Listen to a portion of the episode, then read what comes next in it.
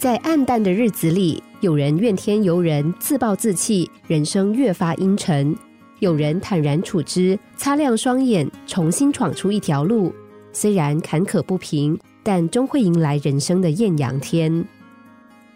有一位电车长，他的女儿凯斯达利从小就喜欢唱歌，并且梦想当一名歌唱演员，但是她的牙齿长得很难看。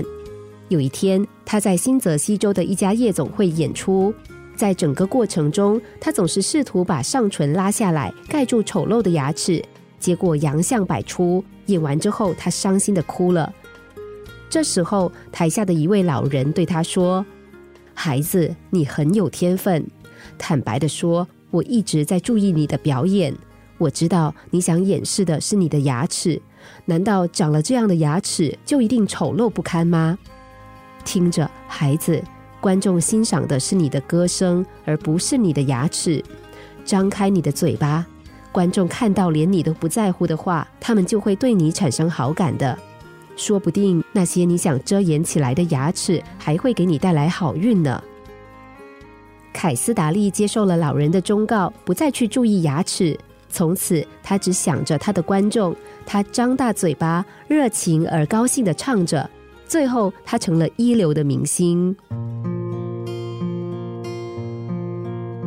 每个人都是独一无二的，我们要学会接纳自己，喜爱自己，千万不要把自己关进自己设的心理牢笼中。现实生活中有很多烦恼的人，忧烦似乎成了一种习惯。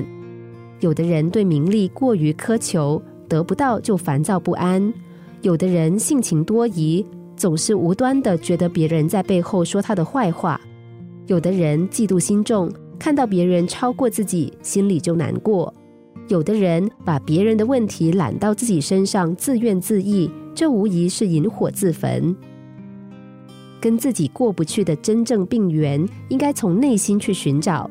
大多数整天忧烦的人，实际上并不是遭到了多大的不幸。而是在自己的内心素质和对生活的认识上存在着片面性。聪明的人即使处在忧烦的环境中，也往往能够自己找到快乐。所以，当烦恼来临的时候，就应该自问为什么会烦恼，从主观方面寻找原因，学会从心理上去适应周围的环境。